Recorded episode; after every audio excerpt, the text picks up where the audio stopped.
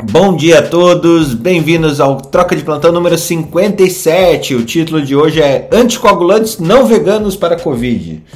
E isso porque é, hoje, ontem, hoje saiu uh, um estudo pré-print ainda. Eu sempre falo que eu nunca ia falar de pré-print aqui e tal, mas agora eu acho que já dá para começar a, a receber e falar sobre isso. Uh, uma mudança de prática com a respeito da dose de anticoagulação com heparina, dose plena, é, melhora os desfechos em pacientes não é, não uh, agudos, não agudos não, não, não graves com Covid-19.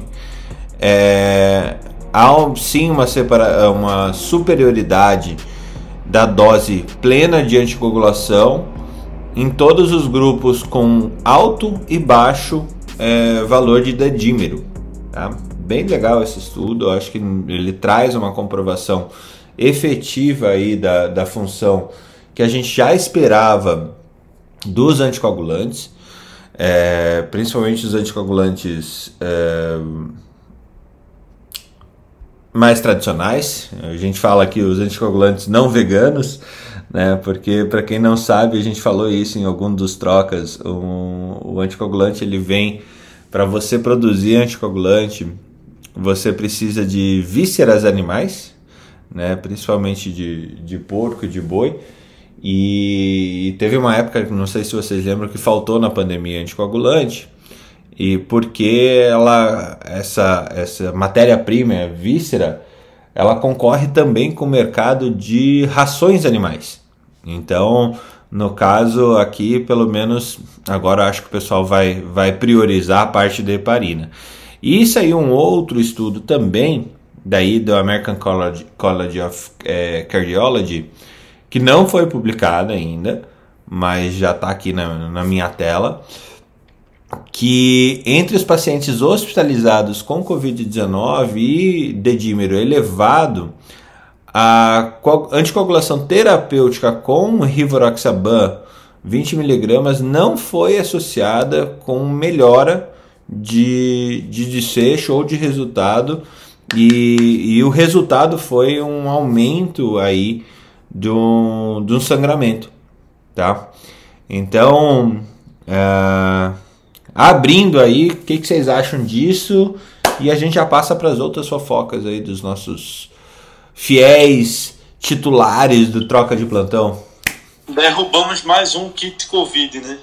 Acabamos de derrubar mais um do kit Covid. Tchau, Rivaroxabana, né? É, e caro, né? Você tava dando xarelto, é um remédio de mais de 200 reais pra turma ficar tomando pra sangrar em casa, né? Era. Era. Como é que chama? Era MM, né? É, é, é por aí, né? Infelizmente. É, infelizmente não, digo agora. Felizmente a gente tem conseguido derrubar essas crenças malditas, né? Tudo agora. Uh, se, tudo é uma meta laboratorial que, se, que estabelece um kit. Ou então vê o kit completo, sem nada, não precisa pedir exame nem nada. Espirrou, fungou o nariz, toma aqui. Ô, ô Fernando, quantas vezes você teria tomado Rivoraxabana nessa, nesse período? Você que fica espirrando de manhã aqui junto com a gente nessa sala fechada que é a troca de plantão. Cara, eu não, eu não, não, não, tive isso, mas assim, eu. eu... Você fungou o nariz e Boraxabana, toma. Imagina o nosso amigo nova iorquino, então. Não, eu tenho rinite, né? Eu, eu, eu já teria feito 12 suaves e 13 tratamentos precoces aí. Eu ia estar realmente vermifugado. Com hepatite, talvez, sangrando com hepatite, mas bem limpinho. Felipe, eu tenho um. Pode falar, Marileia. Renato, você falou que nesse, nesse artigo aí da heparina, independente do dedímero alto ou não, você falou pacientes internados moderados, é isso? Ou foi grave? Não, pacientes internados. Ó. É... Improves outcomes in non-critical ill patients with COVID-19. É, eu acho paciente de enfermaria, paciente não entubado. Porque entubado, você vai, vai, vai utilizar dose de proteção ou dose plena por causa da UTI. Ele está falando, claro. de, ele tá falando de enfermaria mesmo.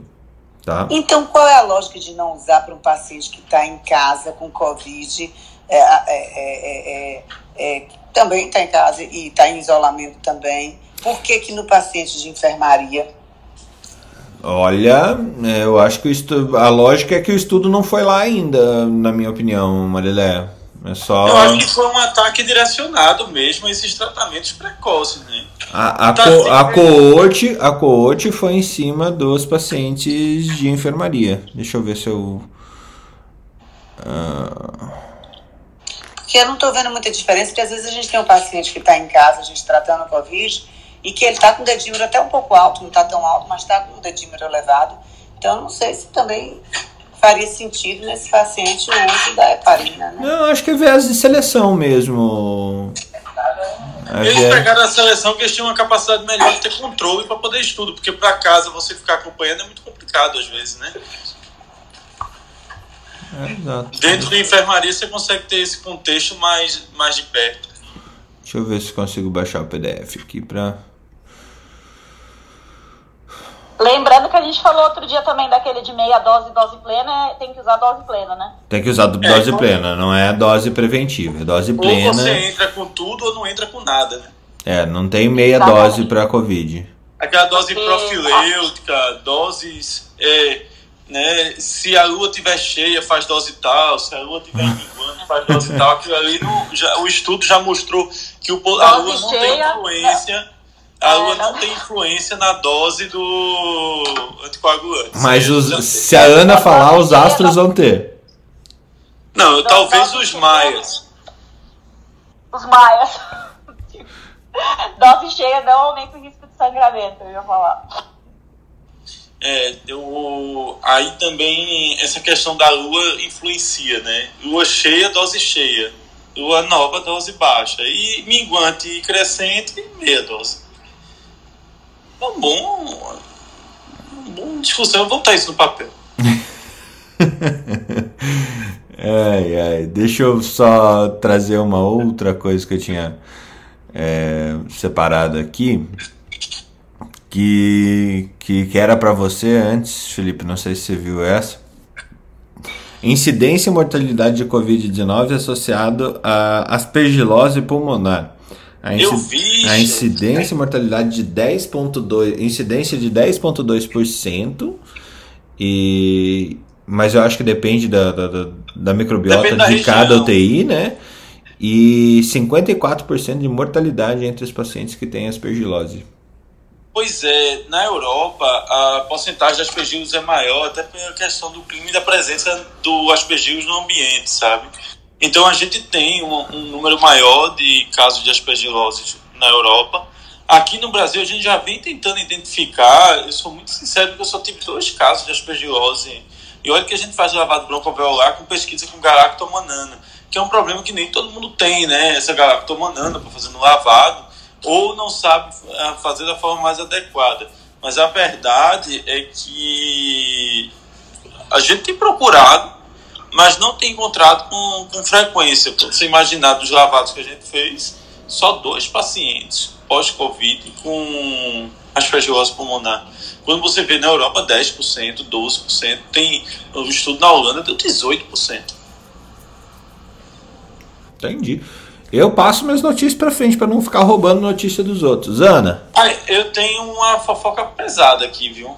Deixa eu só falar também, vocês viram que na Índia teve um aumento da incidência de mucormicose, como a gente conversou aqui, né? Acham que esse aumento da infecção fúngica pode estar relacionado ao uso de corticoide. É, mucormicose é muito dependente de, de corticoide e de diabetes. E, então o que acontece? Gordinho, diabético, fica doente, você enfia corticoide, pronto. Você baixou a imunidade pela doença viral, você enfiou corticoide nele e ainda por cima para fechar e ficou diabetes, a glicose disparou. Pronto. O kit completo para mucormicose. Aí, nossa. É. aí o paciente mofa, literalmente mofar. Não, comicose é o seguinte, é fazer um fotericino em dose alta até seu rim aguentar e alguém operar e arrancar tudo que tiver de fundo da sua cara. Estaria a mucomicose relacionada a índice de, de, é, de ira? Não, porque a mucormicose ela é muito dependente. Você não precisa ser imunossuprimido para ter mucormicose. Então, o que acontece? Ela é muito dependente, principalmente da questão do diabetes descontrolado. Esse é o primeiro. Mas o segundo seria o uso de corticoide. Corticoide, ferro. E tem outra coisa: corticoide, ferro e outra coisa faz fungo crescer.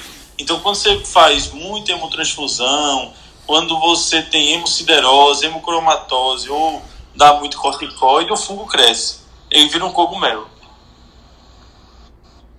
Mofa. A gente dá leitinho, né? Para as crianças. Pronto, o fungo a gente dá. É... Ana Panigassi. Venha Queria com... falar também que vocês têm que entrar lá na Funitec, lá no no, e para falar sobre anticoagulação, que eles estão mandando fazer anticoagulação em dose profilática só. Pelo menos foi o que saiu, né? Eu não li, tem que olhar, tem que ler o documento. Esse é novo ou não? É, foi o que ia entrar em consulta pública essa semana. A gente tem que olhar as coisas cada 10 dias em consulta pública. Mas espera aí, consulta, consulta pública para fazer isso? Tipo, que tipo de país que a gente está vivendo? É, é, é, como é o nome daquele negócio que tô plebiscito. Não faz não, o menor a, sentido. A consulta pública você tem que falar o que, que você faz, que você é médico, mandar referência bibliográfica, não é? não é só Eu sou o Fernando Carbonieri. Eu estou fazendo, eu acho o seguinte, a, na lua cheia eu faço dose cheia, na lua nova eu faço dose baixa. E aí, por que, que você faz isso? Devido. Ó, aqui, ó. Devido Não, na, na lua nova, Felipe, na lua nova você pega um pré-print e diz que ele é 100% verdade. Isso, e na lua cheia você pega o outro pré-print e você vai de acordo com a maré e a lua, né? O bom da lua é que a sua contrarreferência é a maré. Como a lua sempre vai subir, a maré vai subir na lua cheia, você está usando um, um marcador que vai ser sempre condizente com o que você acha. Ana Panigazzi, venha com as suas notícias, por favor. Bom dia, gente. Bom dia para os idiotas que não saem de casa. É... Porque, nossa, desculpa. Isso foi contigo, chefe. É, tipo, eu tô aqui presinho, quietinho e tal, e ela veio da. Pá. É, bom dia, seu idiota. Vocês, vocês, entenderam, Tem... vocês vão entender a referência? Mas sabe o que é? Vocês não viram ontem o que é que ele falou? Fernando, Fernando não. Você é muito obstinado. Peraí. Você é muito obstinado, por isso que você passa por isso. Felipe, a Marileia tá falando. Espera um pouco. Vocês não viram ontem qual foi o discurso que o nosso chefe maior falou? Que as pessoas, falando acho que dos agricultores, é, o pessoal da zona rural saía de casa, não ficava em isolamento para comer, por que a gente fica? E ele chamou a gente de besta mesmo, que a gente fica em casa, que tinha que estar tá na rua mesmo. E que aí pronto, sem máscara, sem álcool gel, sem isolamento. É essa ciência que impera aqui no nosso país, o nosso ministro da Saúde, além. Não é o ministro da Saúde de fato, é o ministro da Saúde que se acha ministro da Saúde, se acha cientistas acima de, to de todos nós. Absurdo, absurdo uma declaração dessa. Por isso que ontem a gente falando daquela infodemia, que é uma pandemia que a gente está enfrentando, que é da desinformação e a grande irresponsabilidade de você estar tá falando coisas para uma população que vai estar tá ouvindo e que vai estar tá te seguindo e, e, e, que não tem um, um, um nível de, de, entendimento adequado e aí você causa, causa o caos. Então é isso que a Ana está colocando aí. Foi uma loucura, assim, eu cada dia me surpreendo com tanta, tanta, tanta loucura que é dita. A gente, no momento que não tem dúvida nenhuma de todos os cuidados que tem que ser feitos nessa pandemia, e aí vem e joga uma dessa. Você é besta, por que, que você não saiu de casa? Por que você está em casa? Você não vai aglomerar, não vai para rua? Absurdo, absurdo. Só um desabafo aqui, tá, gente? Nossa, é, esse é o tipo de desabafo que a gente ouve e eu não vi essa notícia, nem no, eu não vi nas notícias hoje. Ah, ele ainda soltou que era imorrível, incomível. Como foi a frase aí? Ainda soltou uma dessas assim. Imorrível, incomível e, e ainda é, fechou uma terceira. É desanimador, né? É literalmente desanimador. Por isso que eu digo bom dia para os idiotas que não saem de casa. Bom dia, Ana. Entendeu? Agora. Bom dia, Felipe. Entendeu? Bom dia, Marileia. Bom dia, Ana. Igual meu, meu filho pequeno falaria assim: Mamãe, o, o demônio entrou no corpo dele, né? Como diz o Yoda, né? Quando você tem uma dúvida, pergunta uma criança. Ela é. tem que ser sincera. Caramba. Bom dia, Ana. É, então, eu tô. Ai, eu tô tão saco cheio de notícia de Covid, mas eu só tenho notícia de Covid. Ai, Você não fica vendo show business? Eu tenho notícia do show é. business. Notícia do show business? É, eu tenho Ai, notícia do show business. Ah, eu queria outra. Eu, eu, as duas notícias que eu tenho, eu falei, eu vou contar uma história hoje, sei lá, né? É, eu adoro contar história, né? Vou contar a história da anestesia obstétrica, vou contar a história da, da prematuridade, mas não, eu trouxe duas notícias de Covid mesmo. Uma, já que a gente está liberado para falar de pré-print, já que liberou geral, eu não ia falar, mas agora eu vou falar então. É, saiu, a Maya Nazar uh, publicou um artigo, tá em pré-print. É bem interessante, é um relato de caso, tá? Mas é, é bacaninha, porque são dois, dois pares de gêmeos idênticos e um par, é, é, óbvio, é um relato de caso, ela deixa bem claro que é só um relato de caso, que é um ponto de partida para um estudo maior. Mas é, o, o, o, são dois pares de gêmeos, um par de gêmeos idênticos. Um par evoluiu exatamente igual e o outro par, uma das gêmeas, uh, é, uma das gêmeas pegou, foi reinfectada com Covid e a outra gêmea não. E elas moram juntas, tal, são mais ou menos a mesma exposição. E aí ele, ela foi atrás de toda a parte genética, da parte, uh, não só da parte genética, mas da parte de imunológica também. É, ativação celular, essas coisas. É, como, como eu disse, não foi revisado o artigo ainda, tá? Mas eu achei, eu achei um artigo bem interessante, assim, bem. É, a Maia Nazatz, como sempre, né? Impressionando, né? E, e também saiu um outro artigo é, que na verdade é um modelo, uma modelagem matemática, tá? Baseada em uh, dos dados epidemiológicos de Maragogi, na Lagoas. Tem um projeto que chama Mod Covid, que uh, ele, ele é composto, ele é apoiado pelo Centro de Ciências Matemáticas Aplicadas à Indústria e selecionado pelo Instituto Serra Pilheira. E ele é, é nesse, nesse é, modelo matemático, eles estão vendo uh, como mandar as crianças para a escola. E é, ele é capitaneado por gente da, da, da GV, da UERJ, da USP, São Carlos, né, o pessoal que mexe com matemática mesmo, né?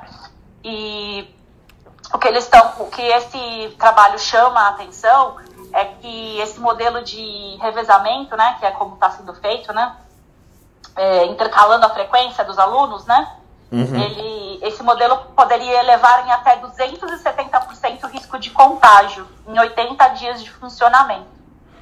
E eles, eles utilizaram vários modelos. É, então, o modelo mais efetivo pelo, é, pela, pelo cálculo deles seria a testagem é, dos alunos e isolamento e podia mandar todo mundo para a escola. E, a part, e aparentemente esse modelo de revezamento só piora, especialmente se você não vacinar a equipe, né? É, os professores, vigilante, bedel, uh, tia da, da cozinha, né? Então, assim, é um modelo matemático, não é uma, é uma simulação, mas eu acho que né, tá mais um fato aí para corroborar com o modelo que está sendo feito na Europa, né? E o modelo que está sendo feito no Brasil e nos Estados Unidos, né? Que na verdade, você não tem jeito, você tem que testar a molecada mesmo e isolar quem está infectado e vacinar, não adianta ficar revisando, né? É, então, essas são.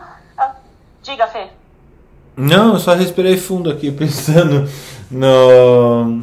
É, a gente está longe ainda de, de, de, ter certeza sobre isso, né? É, então, é, é, é complicado porque é, a gente está vendo cada país está fazendo de um jeito, né? E cada país tem uma constituição também, né? Então, se você pegar, por exemplo, aqui na Irlanda, né, tem muito idoso, né? E os idosos, tão, os idosos estão em cocooning, que a gente chama. É, eles estão isolados do, do resto da população. Estavam, né? Agora está todo mundo vacinado, né? Mas, a, então, assim, as crianças não podiam ver os avós, né? E funcionou muito bem aqui, porque as crianças continuaram indo para a escola e, e, e o, esse modelo funcionou muito bem. Mas em outros países, talvez é, que seja uma população mais jovem, talvez não, não funcione tão bem, e depende também de variante, depende de tanta coisa. Mas eu acho que assim, a testagem, é, o, o, o, que todos esses modelos estão provando é que testar a molecadinha é o caminho, entendeu? Não sei se os, os, os, os infectologistas, que são os especialistas que eu estou falando, né? Mas é, eu sou especialista em dar palpite, né? Mas o que, a, impressão que eu tenho é essa, né? Obrigado, bem-vindo ao mundo no, dos especialistas em dar palpite, viu? Porque eu também, eu só sou especialista em palpite. É, então, eu sou especialista. Eu, eu gosto de falar que eu sou especialista, porque não tem nada pior, né? A gente tem dois infectologistas na sala e eu que sou médica ginecologista, daí eu ia falar, eu ia falar um palavrão. Mas é, é dando palpite, né? Eu, é, então, só para deixar claro, que é palpite. Muito bom. Não, mas ninguém sabe nada ainda, né? A gente está é, meio tateando no escuro, já enxergando algumas coisas, outras a gente acha que enxergou, daqui a pouco vai ver lá na frente que não enxergou direito. Mas eu acho que é, pode ser uma evolução, né? Só que enquanto você ficou falando, fiquei nem pensando como infectologista, fiquei pensando que um filho meu foi para a escola agora, o outro está em casa, e fica um revezando, um vai semana assim, o outro vai dia sim, dia não. E eu fiquei pensando neles, sabe? E eu não sei, talvez seja um novo modelo, mas como fazer, qual teste usar, né? É, teria que ser ao menos invasivo possível, né? Saliva, você não vai ficar fazendo suave na criança todo dia. É, teria que ver se, e, e, estudar para ver se. Acho que só fazendo observacional para ter certeza se dá certo. É, aqui na Inglaterra, na Inglaterra eles estão fazendo, aqui na Irlanda eles não estão testando. É, na Inglaterra eles estão, você recebe o testezinho, aquele teste de antígeno, né? E inclusive vende, tá começou a vender no supermercado hoje aqui na Irlanda. É, o teste de antígeno. Você pode comprar até cinco pacotinhos, cada pacotinho vem com cinco testes. É né? tipo camisinha agora, então.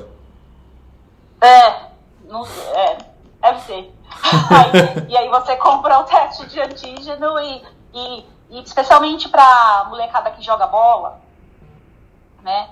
Como você vai ter que botar eles, eles vão ficar tudo junto, tal, talvez ah, é, ele dando um reforço para esse, para a molecada que pratica esporte, né? Porque tem muito mais contato, obviamente, né? A chance de transmissão é maior, né? E cada país está fazendo de um jeito, né? É, é, fica difícil da gente saber o. E cada país é de um jeito, né? Então, é, por exemplo, aqui ninguém deixa as crianças com, com, com o avô e com a avó, né? É, não é que nem no Brasil, né? Então, é, é, é, difícil é difícil saber, né? É porque cada país é de um jeito, cada cultura é de um jeito, né? Mas eu entendo, é, eu fico pensando, eu fico, eu, várias amigas minhas têm filho, eu fico com o coração na mão também por elas, porque você faz o que com as crianças, né? E eu fiquei pensando aqui, também é com relação a custo, né? Quanto seria o valor final de cada teste aqui no Brasil e se isso seria viável para a maior parte da população, é, o valor desse teste? É, mas aqui a gente tem alguns, algumas iniciativas que podem ser interessantes, Ana. É, iniciativas nacionais, é, barateando bastante o custo desses testes, né? É, então, o problema é que assim, agora a gente tem o FAST RT PCR lá. É, antígeno não vai funcionar para todo mundo. Eu acho que por enquanto o mais sensato continua sendo um colega é, médico daqui de Curitiba, pediatra, que fala, cara, libera as crianças para ir para aula. É, e aí até os 12 anos de idade. E não só ele, né? Vários pediatras aí, Jair tá aí embaixo também. É, realmente a gente não. Aparentemente as crianças realmente não são as super spreaders que a gente imaginava. Agora, é, você fazer o rotativo lá, você acaba transformando os professores ou os outros staffs ali do, da, da escola como o, o, as fazendas aí do Covid, né? Então, não sei. Vamos, vamos levantar é, a bandeirinha do não sei, né? nos Estados Unidos eles já estão vacinando crianças de 12 anos, né? E estudando para vacinar a partir de seis meses. A gente está bem atrasado com isso. Eles correram para vacinar as crianças, porque depois que eles começaram a vacinar a população adulta, é claro, né, tem uma, uma mudança na curva. E aí, de 3% dos casos de Covid em crianças, eles passaram para 22% dos casos de Covid em crianças. Por isso que eles deram essa corrida e passaram a vacinar as crianças também. A gente, no futuro, vai ter que rever isso aqui. É, porque o outro, o outro também lembrando, um outro, uh, outra complicação que a gente está tendo, né? É, é, por exemplo, uh, aqui na Irlanda, né? Não pode entrar acompanhante com gestante. Eles, tão, eles proibiram acompanhante com gestante. Imagina, você vai, é, você vai parir e você vai sozinha, não pode ficar ninguém com você. Né? E alguns países estão estudando é, como a gente pode é, passar por esse. É, é, ai, desculpa, meu cérebro falhou. Como a gente pode. É, eu, eu, começo a pensar em inglês e aí eu traduzo na minha cabeça, eu não posso fazer isso. Como a gente pode. É, eu ia falar circumvent this problem. como a gente pode tirar esse problema do, nosso caminho, né? E então, uma das coisas é esse, é, esse samba RT-PCR, que ele faz o, o PCR normalmente demora 48 horas, e na Espanha, por exemplo, que eles já estão fazendo, demora duas horas. Então você pode, a gestante pode ir com o acompanhante, aí todos, os dois colhem PCR na hora que chega no hospital, em duas horas em média está pronto, e aí se vier negativo, é, pode, o acompanhante pode ficar no hospital, entendeu? O, o acompanhante Mas, reza para que o trabalho de parto demore mais do que duas horas, é isso? Fernando, você não sabe que quando você chega no hospital demora para sempre? Você não sabe? Quando você chega no hospital demora para internar, demora. Aqui também demora para internar, demora para sempre. Então, o, o, eles estão fazendo isso na Espanha, né? Uh, eu, eu, li um trabalho, inclusive, sobre isso saiu, uh, que eu recebi lá do cego que eles me mandam, né? E aqui na Irlanda, por exemplo, tá um problema. Imagina, você vai ganhar neném e não pode ficar ninguém com você. É, mas aqui no Brasil, no, o, o João nasceu no meio da pandemia, nasceu em agosto, né?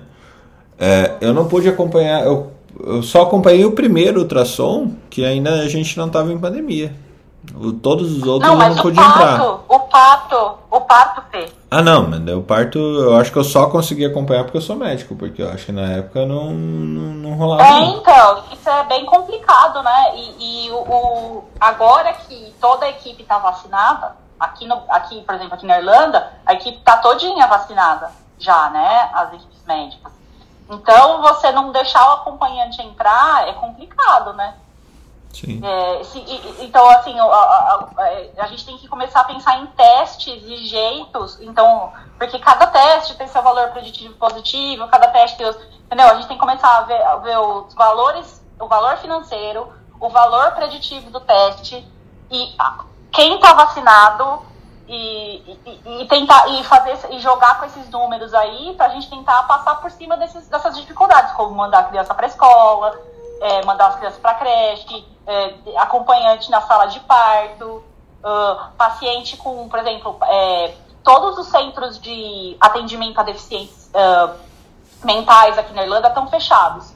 E é muito complicado quando você tem um adulto com deficiência intelectual uh, em casa, ou deficiência é, mental, e você não tem, ele não tem atividade dele, não vai, não vai para a escola, fica em casa, trancado sozinho. Então, a gente precisa ver que jeito que a gente pode reabrir esses centros. Agora já todos os profissionais estão vacinados, a gente está começando a vacinar a, a, esse pessoal, né, da, da, da, da, porque depende da idade, né? Mas como que a gente pode reintroduzir essas pessoas na sociedade? Então, tudo, tudo isso eu acho que é um problema, sabe? Uh, porque a gente tem que cuidar dessas pessoas, né? Imagina. É, não sei. Marileia, bem-vinda. Oi. Bem-vinda. Depois do desabafo inicial. Não, não, não, não. Eu, depois da, da eu, fiquei deprimido, mas já voltei. Já voltei. É. Ah, pois é. Puta, ser, ser chamado de imbecil pelo presidente é sacanagem, viu? Porque Pois a é. gente ficou em casa. Eu acho que merece. É, Agora, em relação a esse assunto aí que está discutindo de vacinação de escola, eu acho que essa pandemia mostrou para a gente que cada dia é um dia e o aprendizado que a gente vem tendo ao longo ah, dessa pandemia, exatamente por ser ah, algo ah, desconhecido para todos nós. Mas, assim, criança, minha preocupação aqui no Brasil de retorno de criança à escola, que a gente ainda não está vacinando a turma que está em casa, a turma jovem, que agora a gente está nessa fase do rejuvenescimento da pandemia, e a criança pode não ter a forma mais grave, pode ser assintomática e trazer e contaminar em casa. Eu, às vezes, não sei se faz sentido, na, na minha cabeça eu penso que deveriam vacinar como prioridade quem nunca teve Covid primeiro. Mesmo você fazendo o, o- o- o- por faixa etária, mas fazer primeiro em quem não teve Covid. Porque quem teve Covid, de certa forma, tem ainda um pouquinho lá de imunidade celular, alguma coisa circulando. Então, eu não sei se priorizar quem não teve Covid não seria uma ideia tão estapafúrdia assim. Por outro lado, eu vejo aqui, por isso que a minha revolta quando eu falei aí do que o presidente disse ontem, os gripários aqui em Salvador lotados, não tem vaga para transferência. O Couto Maia, que é o nosso hospital referência para doença infecto-contagiosa, lotado, morrendo gente de 22 anos, de 23 anos, a média de nessa faixa etária mesmo dos 49. Então isso é um absurdo. Então a gente está começando novamente, como a gente vem di- dizendo aqui, a, a, a, a nova curva, a curva subindo novamente, e aí vem um idiota e fala isso pra gente, que a gente é besta de ter ficado em casa. Mas enfim, é isso aí. Então a notícia não é boa, tô, tô muito triste hoje quando abri os noticiários aqui, que está tudo lotado, é, é, a parte do setor público, vou avaliar hoje a parte do privado, que eu recebo o dashboard hoje mais tarde, mas assim, é um absurdo. É isso aí. Felipe, depois dessa saladona aí, é, e sobre os nossos anticoagulantes, anticoagulantes não veganos para os nossos pacientes, veganos ou não, é, bem-vindo, bem-vindo com as suas notícias. Eu, eu não sei se. Será que a Riveroxabana é vegana?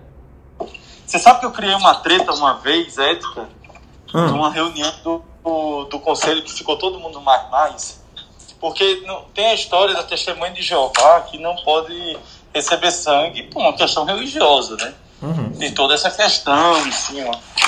Aí eu, aí eu cheguei e disse numa reunião, olha, imunoglobulina vem do sangue, só que vem do plasma, que é sangue também.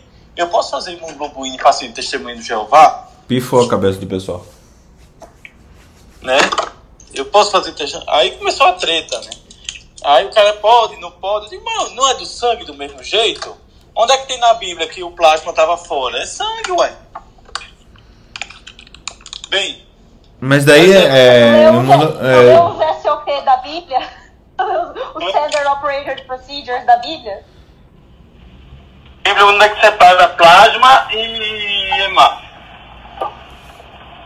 Tá, mas é, peraí, agora, agora eu não sei uma coisa do processo. A imunoglobulina humana, ela vem do, dos humanos Do mesmo?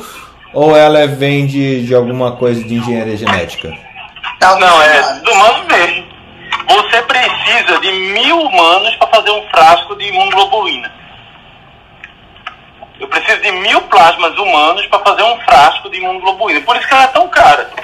São 40 litros de sangue. Isso. É eu preciso de muita gente 40 litros de, pra- de plasma, não de sangue. 40 litros de de plasma. plasma. É. Não, mas plasma é sangue, ou não é sangue? Não, não, não, não, a- não é sangue total. Você Porque, entendeu? porque se for sangue Entendeu a total. Porque se for sangue total, vai pra, pra 80 mil, 100 mil litros. E aí o que acontece? Eu, eu fiz uma aula. Chegou, peraí, peraí, peraí. O Jung chegou pra resolver Viva! esse problema. Né? Jung, viva! É, Jung, explica como fazer plasmaférias e explica como faz. Plasmaférias não, Jung, é a produção do plasma. Jung, plasma é sangue? Ou sangue é plasma? Cara, o plasma, o plasma é sangue, sim. Quando você quando você faz a doação, você recolhe, se a doação não for por afetos, a doação convencional, você faz, você recolhe o sangue total, né?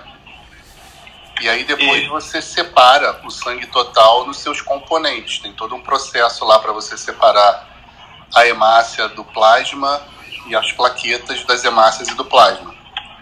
Mas assim, invariavelmente, todo o hemocomponente está, entre aspas, contaminado com os outros componentes. Então, toda a hemácia tem um pouquinho de plasma, por exemplo, e é por isso o responsável pela reação alérgica à transfusão, por exemplo, de hemácia, é o plasma que está na hemácia. Todo plasma tem um pouquinho de hemácia, toda plaqueta tem um pouquinho de plasma e de hemácia. Então, nenhum hemocomponente ele é totalmente puro dos demais. E sim, isso que o Felipe falou está totalmente correto. Assim, a imunoglobulina é feita a partir de um pool de doadores de plasma. Né? A, a, é uma proteína, faz parte. Repete a parte que eu estou certo. Repete a parte que eu estou certo. Felipe, você, você estaria certo em todas, é porque não te deram a chance de falar do processo todo. Exatamente, obrigado. Eu estou bem melhor agora. Estaria tudo...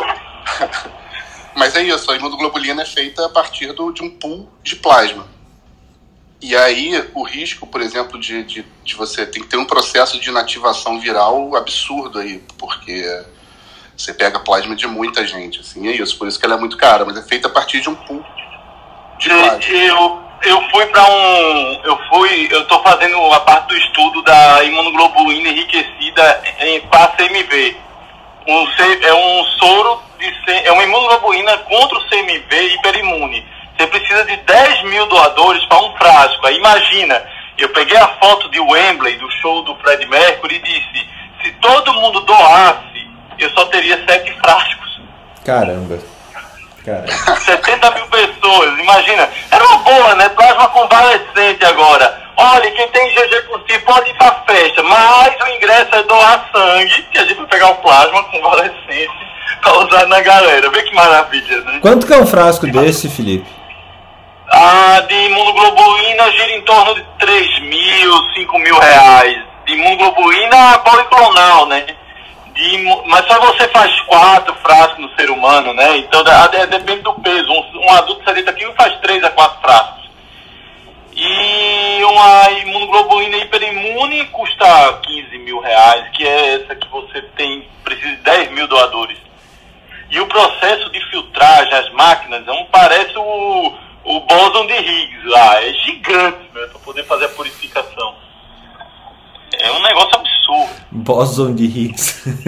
É, é. é quase um bóson de Higgs, isso. É quase um bóson de Higgs aquilo ali. É máquina que só uma peça que é só para filtrar, filtrar, filtrar, filtrar, filtrar, filtrar, até sair no frasquinho puro. Por isso que é caro, né? O processo é muito caro. Não é nem, não é, ah, vamos quebrar a patente. Mas, meu amigo, é o processo a, a, o modelo, a margem de lucro ali não, não, é, não é grande comparado com outras medicações. O processo é muito caro. Agora, existe estudo que está humanizando esse processo, né? De você pegar em cavalos, fazer soros hiperimunes e ir humanizando o processo. E aí, teoricamente, seriam modelos mais baratos, mas também, teoricamente, não seriam tão eficazes. Tudo é teórico, né? E onde é que eu estava mesmo nessa confusão? Ah, a, a, treta. Pronto. Se aqui, ainda bem que eu tenho um hemato para me salvar, mas na reunião do, do CRM não tinha hemato, né? Criou um caos, né? Caos e confusão. Aí um doido lá dizendo, mas plasma é claro, sangue é vermelho. Olha, meu amigo, veja só. Tem onde na Bíblia que centrifugou lá o sangue? Me diga, vá. Que o cara ficou centrifugando e a parte vermelha era para botar, e a parte amarela era para botar. Não tem centrifugação na Bíblia, eu já olhei. Se você achar, a gente acaba a discussão agora. Pronto. Foi assim, a reunião foi divertida. Voltando para as tretas, que é o que eu. É. Como assim voltando? Você não sai da treta, Felipe? Ah, mas as tretas do grupo aqui foi só um comentário de algo que aconteceu. Entendi. Vamos nos concentrar agora em fazer tretas com a Ana Panigato. Vamos lá. Veja, o conhecimento, é, quando vocês falam, ah, eu estou dando conhecimento com dois infectos na sala. Os dois infectos da sala conhecem de Covid a mesma coisa que você. Então todo mundo aqui está no mesmo barco. A gente tem a experiência semelhante para todo mundo aqui. Todo mundo conhece como é que é o Covid aqui e tem a mesma experiência. Foi day 1, um, day one. Isso, né? A partir disso aí, vamos lá. Mas eu, eu, vocês estão com notícias muito tristes, eu vou trazer notícias melhores. A Amazon está fazendo uma oferta pela, pela MGM. Vai comprar a MGM. O estúdio de cinema. Ela está querendo fazer que nem a Netflix, né? Entrar nessa parte de cinema e também ela já tem a sua parte de seriados, mas ela quer entrar na parte de filmes com mais força. E quem não sabe, a MGM tem um. Ela é valorizada porque ela tem um, um blue chip implantado lá, chamado 007. Então a Amazon está fazendo uma prova, está de olho, como a Disney comprou Star Wars, a Amazon está de olho em comprar o pacote da MGM que inclui o 007. O que pode trazer bons seriados para a gente assistir quando acabar a pandemia, porque agora a gente só faz trabalhar. Ah, uma coisa interessante, hoje é, é a, hoje a Capitã Cloroquina vai lá para o vai lá para o a CPI da Covid e ela já pediu ao STF para ficar calada durante todo o processo. Engraçado, né? Para pedir para fazer medicação é bem espontâneo, mas para falar em processo tem que ficar calado. Quando tinha que ficar que quieta, eu... ela não ficou, né? É, quando é para falar, não fala. quando é, pra ficar, é, é meio confuso tudo isso. E, e, e, a vergonha que está sendo essa questão de você ter que ficar calado no, no, na, no Covid, porque o que você falar com certeza vai ser usado contra você, né? E tem sido uma constante isso no, nessa CPI, porque assim, infelizmente, e, e isso é um fato, as, as, as associações médicas, principalmente a maior de todas, ficar, muitas ficaram caladas dentro da zona que foi a história de que o médico pode prescrever o que quiser. Não é bem assim, gente. Isso é uma deturpação. Ele pode trazer, ele tem sim sua autonomia dentro dos preceitos da ética do que deve ser usado e do que não deve ser usado, principalmente usando a não maledicência e a beneficência como um motivo major. Então, eu, eu declaro, eu declaro que em março e abril de 2020 eu utilizei hidroxicloroquina para Covid porque existia um estudo na China onde 70 pacientes foram utilizados e a maioria que tiveram hidroxicloroquina foram é, tiveram maior benefício. Por isso eu acreditei que essa droga pudesse ter algum tipo de impacto. E eles diziam que corticoide não servia para Covid. Então esse foi o motivo de eu ter usado hidroxicloroquina. Então eu fui pro eu declaro isso nessa, nesse podcast gravado. Só que aí depois, em junho, eu também assumo que eu estava errado, porque saiu Solidarity, o Recovery, o que você quiser de estudo, que estava dizendo o seguinte, bicho, esquece o que o China disse. Porque esse aqui tem 6 mil pessoas e diz que essa desgraça não presta. E aí o que presta é corticoide em dose baixa. Esse com 6 mil. Então você vai confiar mais no estudo de 6 mil ou mais no estudo de 70 pessoas? Aí eu, eu mudei de opinião. Desculpa, gente. Quem acreditava em mim, desculpa. Eu, eu fui por uma fé em 70 pessoas, mas eu troquei, eu mudei. Eu sou efêmero. Eu tenho essa falha, mas eu vou por aqueles que têm mais dados. E aí agora sai o estudo do Recovery com 60 mil pessoas. Eu acredito nesse de 60 mil pessoas agora. Desculpa, eu mudo. Eu tenho essa capacidade de mudar, mas ah, eu mudo daí, pensando melhor. E daí saiu da Cochrane, né, Felipe? Saiu da Cochrane tanto para cloroquina, para ivermectina, mas as pessoas Não, continuam... É, então assim, eu sinto muito, a gente é efêmero dentro da pandemia porque as coisas vão mudando e você vai porque tem mais evidência. E não pelo que você tem fé. Até porque se for por fé, a turma está fazendo imunoglobulina em paciente testemunho de Jeová. Então nem isso a turma está sabendo fazer direito. O que acontece é que a gente tem que, a gente tem que ensinar as crianças, igual a gente aprende na, na faculdade, a gente não aprende a construção do conhecimento? Gente, eu tive aula disso agora pela quinquagésima vez. Primeiro você tem o um relato de caso, aí depois do relato de caso estudo observacional, aí depois estudo, né? O, conhecimento ele é construído dessa forma. A gente primeiro, né, tenta fazer uma coisa, ah, será que isso aqui funciona? Aí, entendeu? E, e, o povo confunde isso com fé mesmo. O que o Felipe falou está perfeito. É, a gente confunde né, o, isso com fé. E é complicado, né? Não, não, porque eu, eu tem que ser São Tomé, né? Tem que ser São Tomé, ver para crer. Perfeito, Felipe, que você falou. A gente vai para São Sebastião, né?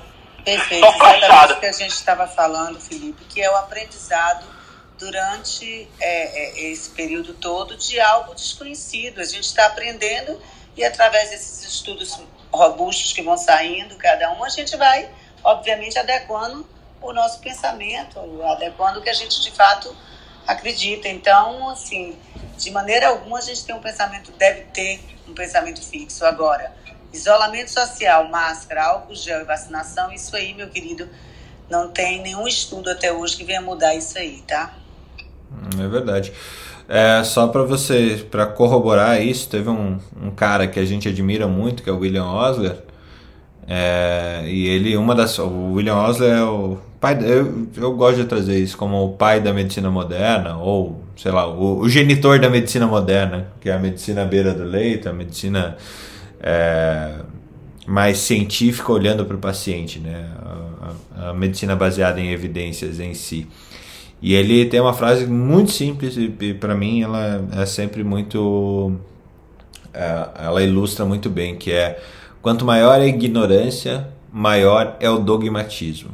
E aí o dogmatismo a gente traz tanto um dogmatismo científico, daquela coisa, ah, grande ciência tal, é, de vez em quando ela falha, mas não é o caso aqui, a gente está evoluindo ao longo do tempo, mas as outras crenças que impactam na nossa no nosso fazer científico, né? no fazer científico de todo mundo.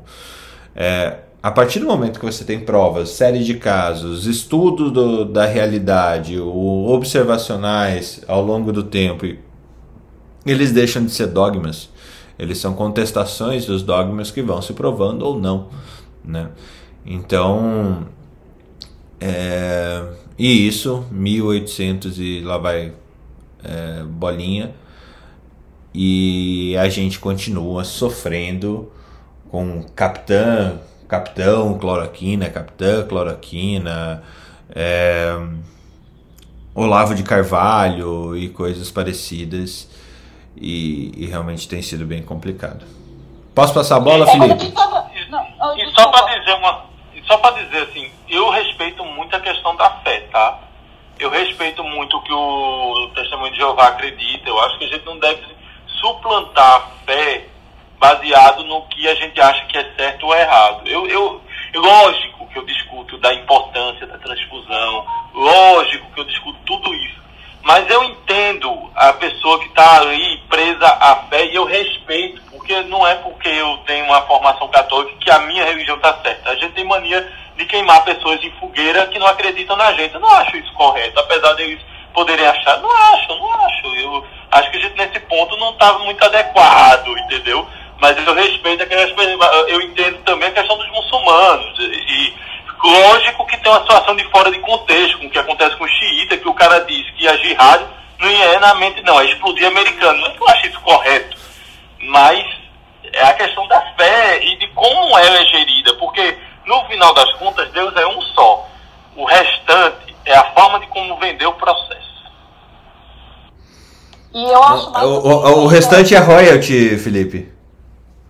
Exatamente. Não, mas é.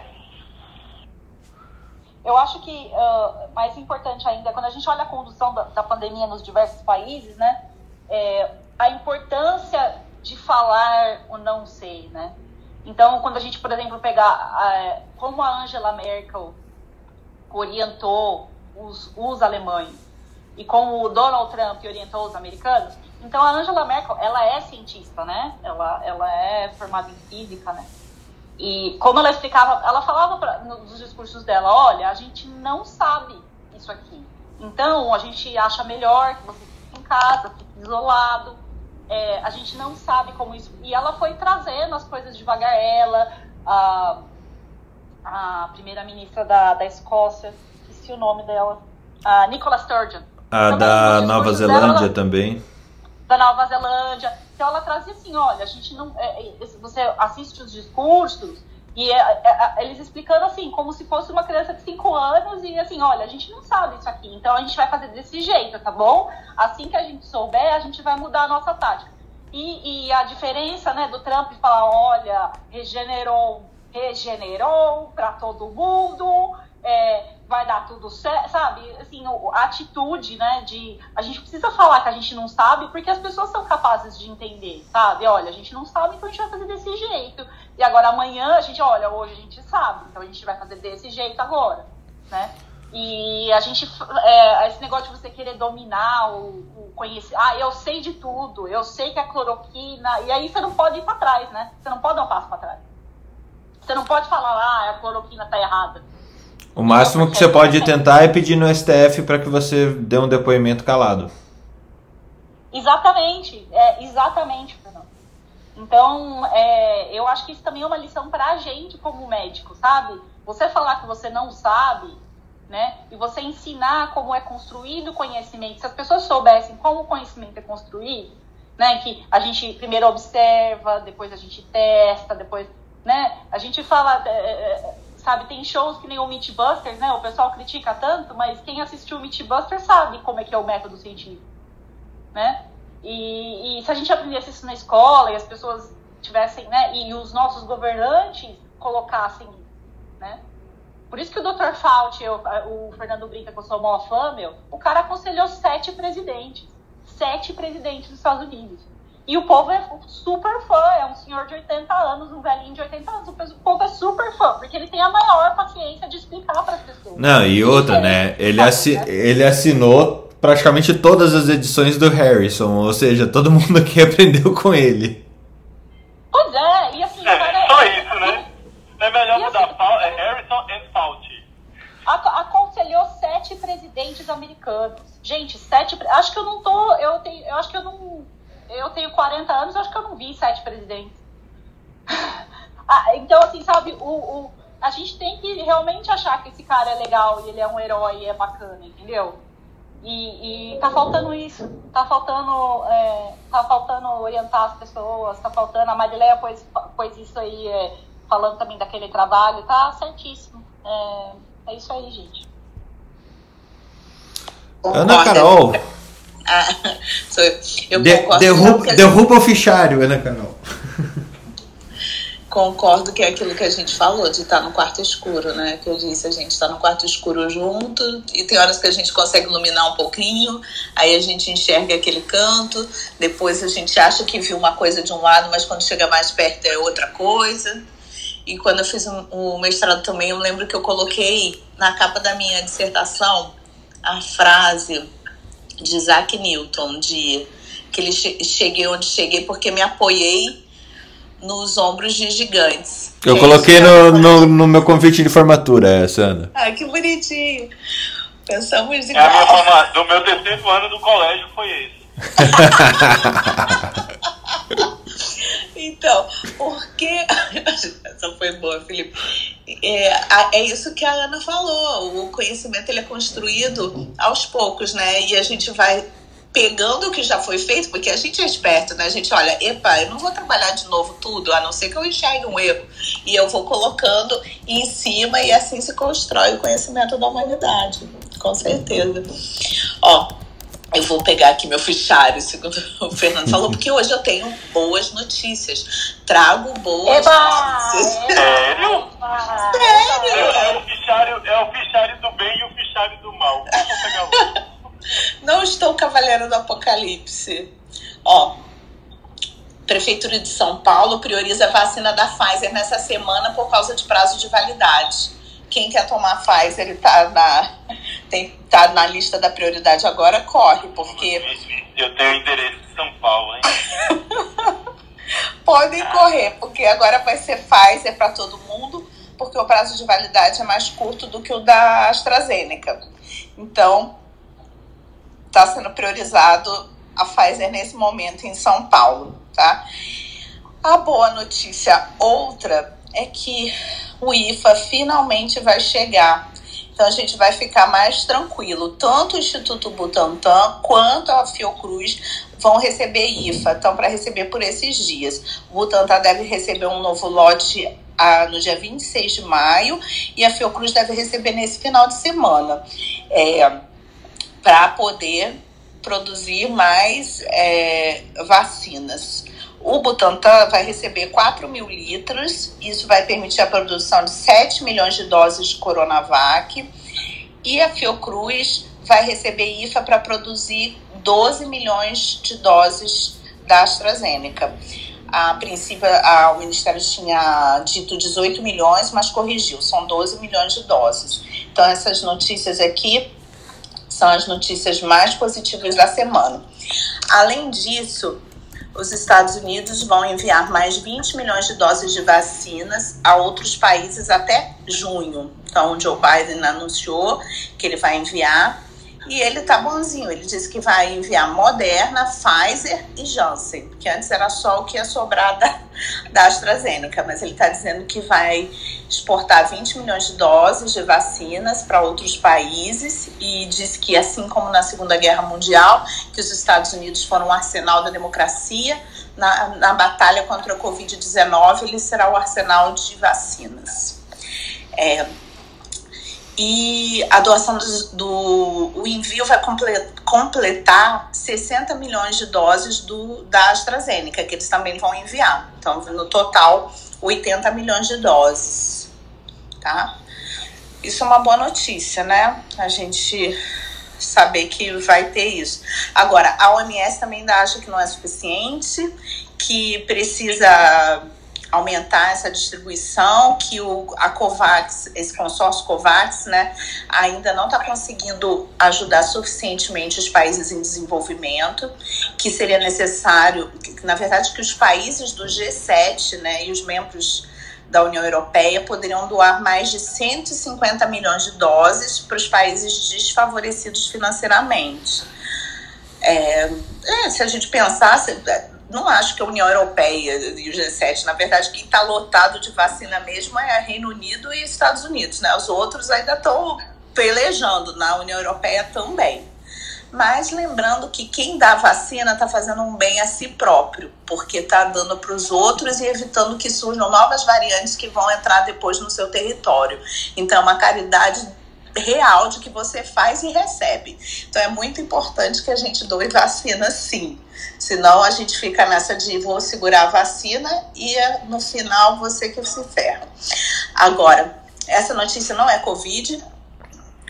A Organização Mundial de Saúde é, colocou que trabalhar, olha isso, Fernando Carbonier, trabalhar hum. muitas horas é, mata 745 mil pessoas por ano. Eu tava querendo fugir dessa notícia para me.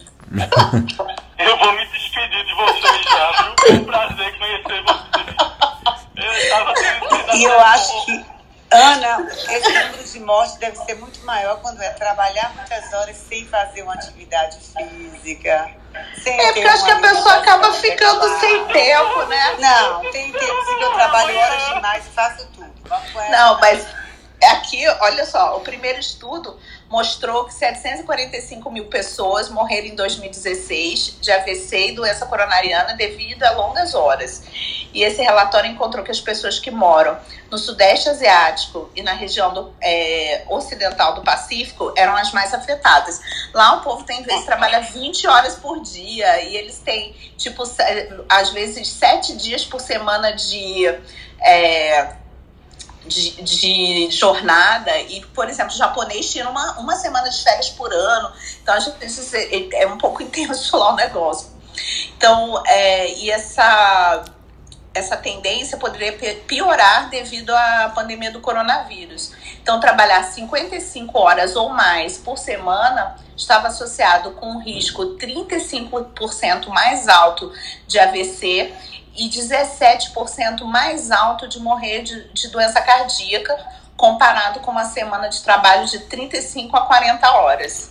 bem diferente, né? Agora, frequentemente, isso, é, três quartos daqueles que morreram é, eram homens mais velhos ou de idade média. Idade média, como, como idade média não, como fala isso? Meia idade, meia idade. e que eu tô lendo em inglês e depois eu fiquei, como assim, idade média?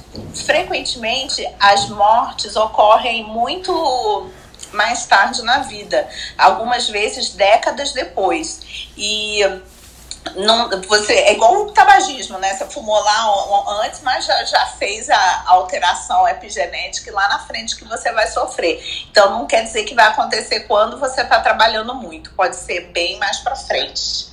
E essas são as notícias de hoje. Tá? Se cuidem, trabalhem moderadamente. É, ela disse que eram, ela disse que eram boas notícias, veja só. Você vai morrer. Aí vem a Marilé e diz: e se não fizer exercício físico, pronto, eu vou, já me despedi. Então, eu gostei de vocês, foi bom. Eu caí dura amanhã no chão. Eu quero que o nome do troca de plantão da minha morte seja troca de plantão. Vai com Deus, Felipe, ou então tabela de Ouija, volta, Felipe, entendeu? Alguma coisa desse Agora, Felipe, Felipe, você é muito engraçado. Você falou dos artigos que primeiro foram com 70 pessoas, depois com 60 mil, com não sei quanto, e que você foi acreditando à medida que a robustez, do, a robustez do estudo foi crescendo. E tem estudos falando da atividade física, então acredite nisso também, não é só fé não, querido. Não, eu, eu sei, eu concordo. Eu, o problema não é que eu não acredito na, educa... na, na questão física, não. Eu acredito em muito. O problema é outro. O problema é que tem que fazer, né, Felipe? Tem que fazer, esse é o problema. Mas que acreditar, eu tenho total certeza. Eu não acho que eu vou ficar, que eu vou viver até os 100 comendo bacon, assistindo Netflix, trabalhando até as 10 da noite. Cheguei em casa ontem, mais de 10 horas da noite em casa. Aí, aí levando aquele esporro, né, de ter chegado em casa às 10 horas da noite, eu digo, olha, eu não sei se você está sabendo, mas está tendo um vírus, veio um vírus chinês no ano passado, que trouxe um transtornozinho aí e que... Ó, até cortaram tá, o microfone dele. Um problema, minha mulher é nefrologista, né? Minha mulher é nefrologista, ah, desculpa, cortou, foi. Ah, voltei, voltei. Voltou. Estou, eu estava dizendo, minha mulher é nefrologista, né? Aí eu disse, se tivesse um mosquito que picasse as pessoas e elas entrassem em diálise, sua vida ia estar fácil. Se alguém tivesse no ônibus e espirrasse e um quarto fosse para diálise, sua vida ia estar fácil. Pronto, essa é a minha vida. Estamos com pena, Felipe. É, realmente fiquei triste é, aqui. Eu, eu, entendo. E minha mulher anda armada, o pior é isso. Eu não posso nem falar. Eu levo bala e ela pode usar que foi legítima defesa. Ai, ai. Eu acho que é Alex mas, ou Jung antes, não, eu me perdi aqui. Acho que é, é Jung. Eu Jung. vou falar rapidinho aqui sobre. Vou voltar um pouquinho na questão da, lá do que o Felipe falou da testemunha de Jeová. Uh, antes, me, me, me tira uma dúvida: Rivaroxabana é, é vegano ou não? Porra, que não, não sei responder essa pergunta, pegadinha. Porque os anticoagulantes não. Os anticoagulantes, eu falei no começo do programa, anticoagulantes são feitos de intestinos de animais, veja só. Agora, a rivaroxabana eu não faço ideia. Eu não sei também, acho que não. É, eu não olhar se é formulação genética ou se é do animal. Eu acho que é do animal também. Não sei, Fernando, não sei te responder. Eu, perdi o per perguntinha, perguntinha boa pro, pro representante. Não, é... Isso é bom perguntar na, na, como é, na prova lá da Unifesp, né? Prova de residência. Qual dos anticoagulantes abaixo é vegano? É boa. É, tava voltando aqui nesse assunto do, do, da testemunha de Jeová e, e, fazendo um link com essa coisa do, do, do desenvolvimento da ciência, né? É, cara, testemunha de Jeová é um paciente muito rico, assim, dá para ter muita, muita, muita discussão a respeito, assim. Mas uma delas é justamente essa coisa que o Felipe falou de você respeitar ou não a fé da pessoa, né? E quando, quando você é um hematologista mais jovem, assim, você tende a achar que tudo é uma grande ignorância, que o doente tem que transfundir, você tenta convencer e tal, e você se frustra. E com o tempo você vai aprendendo a respeitar a crença das pessoas, a fé não que você concorde. E uma vez eu já, já perguntei para vários deles, assim, é, tanto o fundamento bíblico de não transfundir, quanto o que acontecia com eles caso eles fossem forçados por algum motivo a tomar a transfusão, assim, eles sofrem traumas psicológicos, eles enxergam a transfusão de sangue praticamente como, como um estupro, assim, sabe? E aí, quando você aprende a, a, a desenvolver o processo de, de, decisão compartilhada, daquelas situações que não são as situações extremas mesmo, respeitar o, o, a crença e o desejo do doente, e você deixa de transfundir, o que você vê na maioria dos casos é que realmente não acontece nada. O paciente fica bem, ele sobrevive, e acaba que o paciente de testemunho de Jeová vira uma corte de pacientes que não são transfundidos em situações em que, eles, em que normalmente a gente transfundiria. E a lição que a gente tira disso não é necessariamente que você tem que concordar que não precisa transfundir ou que o fundamento bíblico está certo. Mas é que, por exemplo, que a gente realmente transfunde demais os pacientes. É, a transfusão é um, também é um dos, dos assuntos na medicina mais resistentes à mudança, apesar de todas as evidências apontarem para o fato das estratégias mais conservadoras funcionarem muito bem assim. A gente, vem, a gente ainda vê uma prática de, de transfusão extremamente agressiva, apesar de muito cultural, sabe? O sangue tem uma coisa muito cultural, né? O cara quer manter a hemoglobina acima de um determinado nível, o cara não acredita que transfundir uma bolsa só é suficiente, tem que transfundir sempre duas, várias, várias, várias lendas urbanas, assim, que... Vários dogmas, caíram, vários é, dogmas, exatamente, que já deveriam ter caído por terra, né? Porque, assim, a ciência vai trazendo respostas, mas sempre tem gap no conhecimento, sempre vai ter, né? E assim, é o que a Ana estava falando, né? A gente, como cientista, a gente olha para esses gaps e diz assim: eu não sei eu não sei, mas eu quero saber a verdade. Mas enquanto ela não, não acontecer, ela não estiver aí disponível, eu vou ter que dizer que eu não sei. Eu vou ter que. Enquanto que o leigo, ele preenche esses gaps do conhecimento com as crenças dele, né? E o que, como a gente está vendo um processo de ciência muito acelerado, né? A gente está vendo todo o desenvolvimento científico, né? Aquela coisa do método acontecendo toda hora ao mesmo tempo, gap surgindo, gap desaparecendo, novos gaps surgindo então, a velocidade com que essa coisa, esse processo de preencher os gaps com a própria criança está acontecendo, isso associado ao alcance das mídias sociais que deu voz para todo mundo, é uma coisa muito louca, assim, é muito difícil é, é, é, navegar nesse universo aí dessa ciência nessa velocidade e o alcance da opinião das pessoas também na velocidade que ela tem.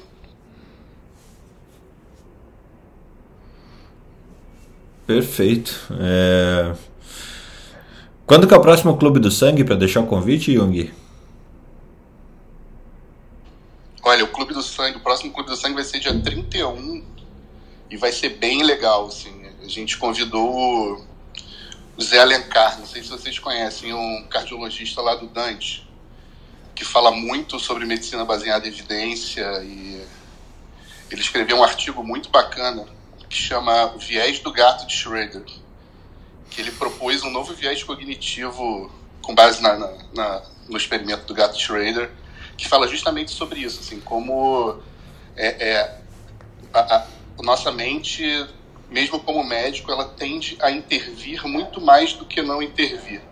É bem bacana. Vou, vou mandar o artigo lá no, no, no grupo e vocês estão todos Algo convidados. Eu vou me divertir algo me diz que eu vou divertir com essa história do, do, do artigo Re, Revisitando o Gato de Schrödinger. Alex, seja bem-vindo. Como é que é essa questão das 745 mil mortes anuais, uh, como a MS falou, por longas jornadas de trabalho? Oi, Fernando. Eu, eu vi a matéria, mas eu não, acabei não lendo com profundidade mas é muito interessante como o pessoal coloca tudo. Se você somar 700 mil mortes de, por conta disso e mais 200 mil de. A população inteira já morreu, né? Que eles colocam sempre como. Tudo como um monofatorial e a gente sabe que tudo tem, tem, tem vários, uma quantidade muito grande de fator envolvido, né? Então, então a gente tem que tomar cuidado, mas essas matérias são um alerta importante justamente para aquilo que a gente comentou outra vez. Lembra que é, eu falei para vocês, de vista daqueles estudos dele, né? Que é Disability Adjusted Life Year, ou seja, você ajusta pelo tempo perdido de trabalhar o tempo de vida das pessoas. E nesse daily nesses estudos, eu não sei se é Dali ou Daly, viu? Depois vocês me corrijam. É, eles mostram o quanto que as características da organização do trabalho são mais impactantes e às vezes duas, três vezes mais do que ações de promoção de saúde, é, é de, de bem-estar, como atividade física, alimentação saudável, é, mostram que você tem mais perda, até a obesidade, tá? Você tem mais perda, eu estou falando de, é, de revisão sistemática, tá? E você tem mais perda, então, com questões organizadas com o trabalho, de não ser reconhecido, jornada extenuante, burnout, é, é, baixo suporte de chefia e colegas no trabalho, baixo reconhecimento. Então, todas essas questões, elas têm impacto no absenteísmo e no, no nesse, no, nesses é, anos de vidas ajustados é, e questões de promoção de saúde, tá? Então, é, é um ponto bem interessante. É, o que eu vi de interessante aqui, Fernando, também, de matéria, que eu achei muito legal, é o, opa, uma, uma forma como a. Assim, para fugir do, do Covid, né? para fugir do Covid, falar de 3G, mas o 3G tem a ver com o Covid também, tá? Que é a, a, uma nova regulamentação. Não sei se a Ana, que está super antenada aí na questão da Europa, se ela chegou a comentar, mas é, a Áustria está montando, vai lançar agora dia 19 de maio, lançou, né, na verdade, vai começar a partir de 19 de maio, que eles chamam uma espécie de green card, mais um G aí, né? Seria até o 4G, green card, que tem os três Gs. O que, que são os três Gs, né? Que é o, o o Genessen e o Getested, que são é, cartões de pessoas que vão poder retornar às atividades, desde que sejam é, vacinados, recuperados ou testados, né?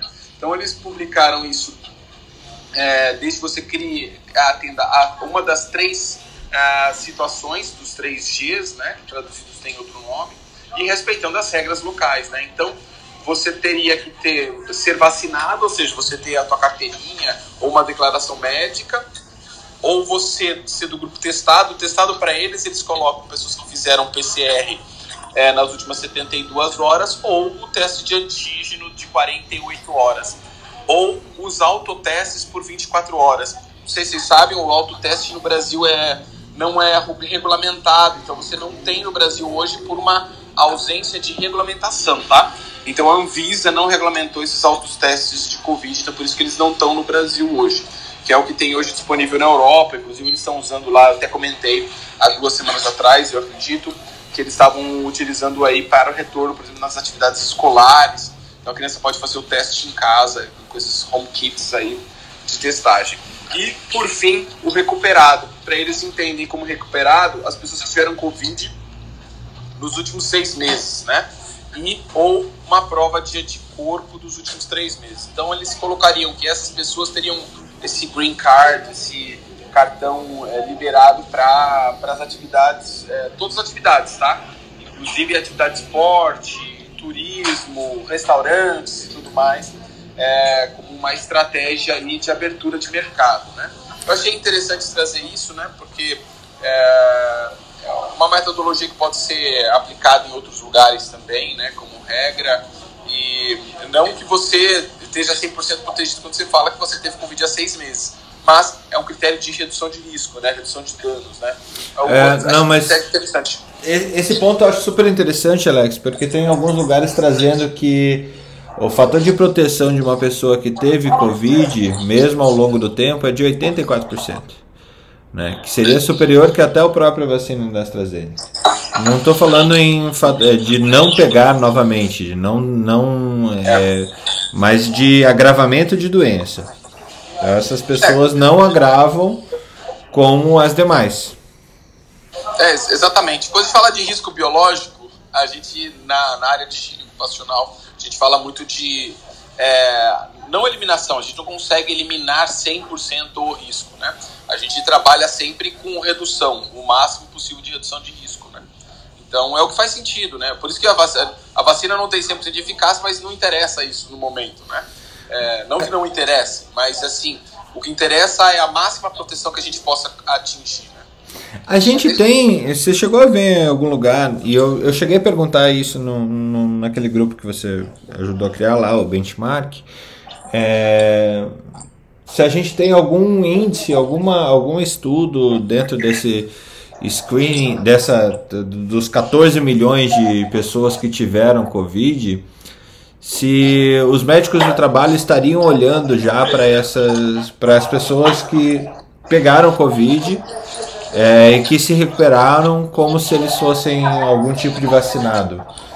É, eu até falei umas duas semanas atrás lá, eu falei, olha, olhem esse, esse negócio que eu acho que vai ser vai ser a nova a, a forma de vocês é, admitirem as pessoas mais precocemente no trabalho logo mais. Vocês estão vendo isso? Viu alguém se movimentar a esse respeito? Não? É, Fernando, o único que tem é aquele estudo que eu falei para vocês do Journal, é, o jornal da, do, do, do, American College on Occupational Health, que ele faz aquele estudo para auxiliar a tomada de decisão do médico, né, no retorno às atividades, tá? Mas ele coloca, é, principalmente voltado à questão da população de risco, então ele faz aquela matriz, tá? Então ele utiliza algumas, alguns estudos e evidências, né, que foi de um grupo que eu acho que é um britânico, um brasileiro, um americano e um indiano, e alguém, eu acho, da África do Sul também, não me lembro, não me recordo agora, mais um país uh, da, da, da, Ásia, fizeram uma, uma revisão e colocaram nessa matriz. Naquela época que eles publicaram, alguns meses atrás, o, a questão da vacina não estava incluída. Então eles estão, já o Marcos Batista brasileiro, ele está fazendo uma revisão com esse grupo para incluir também como um parâmetro. Então é uma matriz, né? Ela tem é, tridimensional, onde tem um eixo onde é, as, as características do indivíduo, né? É, ou seja, é, todas aquelas comorbidades, o fato de ser gestante ou não e o período, e ele faz uma gradação de evidência. Então eu e ele coloca de, de nível de 1 a 4. Depois no eixo populacional ele coloca eles colocam é, a questão da atividade em si, ou seja, ele usa um critério que é da OSHA para definição de atividade, tá? É, é um critério interessante, mas ele exclui uma, uma série de condições ambientais, né? E coloca principalmente atividades, por exemplo, hospitalares, quem trabalha com, com cadáver, quem trabalha com é, diretamente em laboratório pesquisando Covid, etc. Mas esquece que a gente tem uma série de atividades que, por conta da Covid, é, é, ela, ela tem um impacto muito grande. As pessoas que estão no atendimento, de frente no comércio e a questão do, da condição ambiental, né? Eu peguei essa matriz, é, matriz não, essa, essa publicação da OSHA na época, que foi do ano passado, não se é a, a, abril, e fiz algumas adaptações para a nossa realidade é, que para o meu contexto ambiental ele, ela funciona muito bem, né? É, e sendo mais protetivo do que o, tá, o que está sendo, sendo recomendado do ponto de vista de evidência. Então a gente estava utilizando isso como é, referencial, hoje a gente nem usa, porque ficou tão consolidado que a gente já sabe mais ou menos baseado na atividade como a gente conduz. E como terceiro eixo, o terceiro eixo é a, a condição de transmissibilidade na, na comunidade. O ruim é que esse parâmetro também ele ainda tá, já está fora, fora de, de, de, contexto, né? Porque ele coloca lá transmissão local, né? É, é como se fosse o começo da pandemia, né? Então os critérios eu acho que precisam ser atualizados, tanto no contexto da transmissão de, da comunidade, né? É, ou seja, a questão ambiental, tanto do ponto de vista de atividade, porque ele, ele considera apenas essas atividades, quem está lidando direto com a Covid, tá, e a gente vê que o risco está na comunidade mesmo, na, na, transmissão da comunidade também. Então, existem uma série de atividades que não foram contempladas e que têm um risco aumentado de forma muito franca. E a questão da, atividade, da parte individual que está faltando é, complementar com essa questão da vacina. Espero que publiquem alguma coisa mais recente e que possa trazer justamente esses esclarecimentos, inclusive que você comentou aí, tá, Fernando? É, mas eu gostei muito dessa aplicação que a Áustria vem utilizando, que a gente pode transpor isso para o nosso ambiente é, laborativo. E, claro, é, respeitando as questões das comorbidades dos indivíduos e tudo mais. Né? É, e o respeito às regulações, né? Ou seja, a gente tem lá uma regulamentação, por exemplo, da gestante que não pode voltar de, de forma alguma para a atividade, né? Tá? E, então, esses são os pontos aí críticos, né?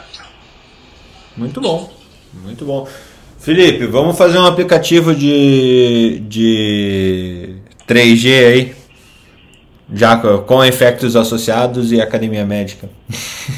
e, lógico, ah. Alex Buarque, que, trai, que trouxe a notícia. Não, com certeza. E assim, a gente já conversou sobre isso, né, aqui várias vezes, acaba sempre entrando nesse contexto, né, de como a gente vai tornando as coisas mais práticas. A ideia no futuro, é, é para mim, inovação é tornar simples algo que já existe ou tornar prático algo que a gente ainda não usa na prática. Tem uma pra coisa que está faltando no teu conceito, e gerar nota fiscal com isso. Ah, mas isso é uma consequência de quando é bem empregado. E, e eu concordo com você. Às vezes você tem ideias fantásticas. Por, por exemplo, tem um maluco aí que gastou bilhões fazendo carro elétrico, dizendo que isso aí era uma realidade. Ninguém apostava em carro elétrico até 2100. Aí depois, por causa desse maluco, foi para 2050. E agora as, as grandes operadoras de motores alemães já falam em ter todos os seus carros elétricos em 2030. Por quê? Um maluco tornou prático isso e conseguiu criar uma nota fiscal sobre isso. E aí todo mundo agora corre atrás, né? Então esse é o ponto. E inovação é um negócio sempre. E, e saúde tem muito que se inovar e se redescobrir. Principalmente no Brasil, que o comércio, o modelo de negócio, ele é muito é, é, maior do que em outros países do mundo. Então, isso tem sim como gerar nota fiscal, isso tem sim como é, trazer impacto na qualidade de, de vida dos pacientes e também na qualidade do profissional. E eu acredito muito que duas coisas vão crescer no Brasil violentamente na área médica. Né? É exatamente no cuidar e na educação. Na educação, porque a gente está no abismo e, no, e cada vez mais formando profissionais que é, não sabe que tem muita coisa que a faculdade não conta, parafraseando um amigo meu milionário. É, só, só tem o defeito do milionário nessa história. É, é um cara que criou nota fiscal para isso, chefe. Depois eu falo a história dele. Aí, é, bem, basicamente é isso. E eu concordo com o Alexandre ele, ele, ele tem uma capacidade de síntese, ele sabe transformar as coisas em nota fiscal, Alexandre. Ele, ele fica, meu Deus, eu vou ganhar dinheiro com o hoje? Deixa eu ver aqui. Ele deve ter um fichário também de coisas de ganhando dinheiro, assim. Igual a Ana tem de notícia boa e de notícia ruim, deve ter um fichário. Esse é o de benchmark, esse é de ganhar dinheiro, esse é deu lá na Gerdau, esse aqui, deixa eu ver onde que eu vou ganhar dinheiro, isso aqui. É, é diferente. Eu, eu tenho que aprender com vocês.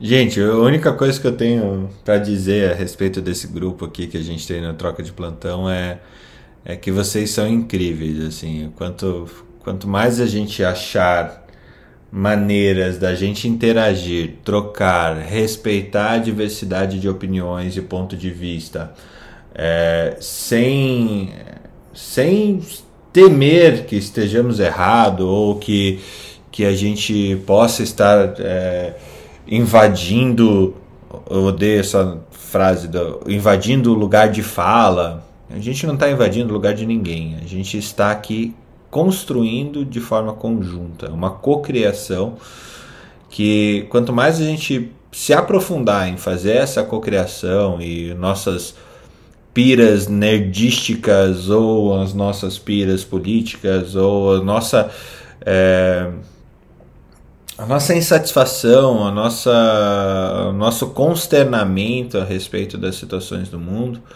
acredito que a gente vai ter bons problemas para se unir em volta deles para poder criar excelentes soluções. Eu acho que no fundo, no fundo, troca de plantão se trata disso. E realmente é um, um prazer é, gigantesco ter vocês aqui para a gente é, criar tanta energia, criar tanta entropia porque grandes coisas saem, vão sair sim, saem sim dessas pessoas que estão aqui reunidas. Eu, eu... Entrou, entropia naquele negócio que vai consumindo tudo que tem ao seu redor e destrói no meio, não? Não, entropia é o acúmulo de energia até você liberar essa energia. E quando você libera. E aí, quando libera, não explode, tipo Big Bang? Pode ser, pode ser. Dependendo Bóson da reação de química, Bóson sim. Bóson de Higgs, é, vai ter um programa, o Bóson de Higgs. o Carlos tem que voltar para esse programa de Higgs. Bóson de Higgs na saúde, né? É. Você sabe, olha, eu, eu, eu tô chegando aos 40 e o que eu tenho no meu nome são minhas meninas. É o que eu gosto, assim, e pense, vale a pena, viu? Eu, eu espero em breve ter mais coisas no meu nome. Teremos várias coisas em vários nomes. Gente, bom dia para vocês. Como é, fechando, colocando por primeiro os últimos. Alex, você que, que falou por último, deixe seu bom dia pro pessoal. Oi, Fernando, não repara o barulho aqui. Tô, tô tentando atravessar a Avenida Paulista bem agora, nesse instante. Esperamos é... que você tenha um dia, então não seja atropelado, por favor. É. tá, é. Não, eu só lembrando aqui, a a Débora tinha pediu para mim eu, e eu esqueci de mandar para vocês.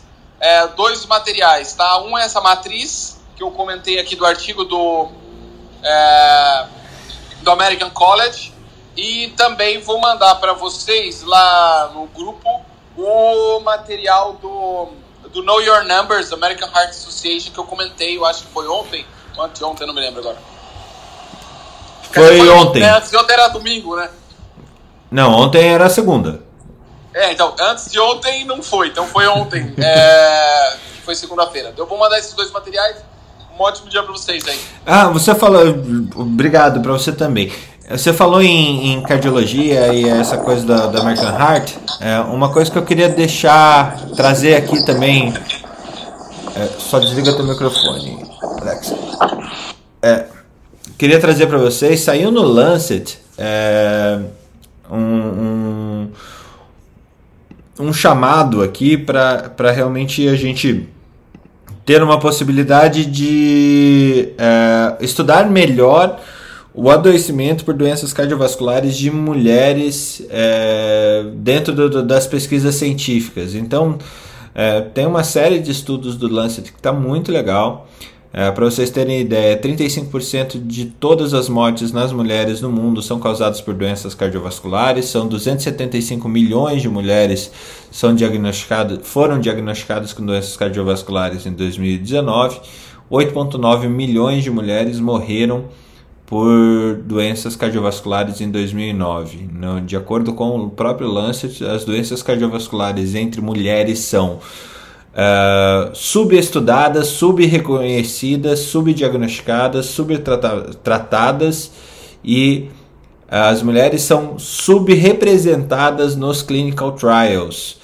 Ela, o que, que a gente tem de, de tem alguns fatores é, relativos ao sexo que já são muito bem estabelecidos, mas precisam de maior estudo sobre menopausa é, prematura, diabetes gestacional, é, doenças hipertensivas da, da gravidez, é, preterm delivery, que seria é, parto prematuro, ovário policístico é, e doenças inflamatórias sistêmicas, e ainda alguns fatores não reconhecidos pela ciência, como fatores, é, riscos psicossociais, abuso é, dos parceiros e violência dos parceiros, deprivação socioeconômica, é, baixa educação é, em saúde e alguns dos riscos ambientais que não são aferidos. Ainda nessa linha, eu acho que a gente pode trazer esse estudo para a gente debater ele, inclusive, é, algumas estratégias.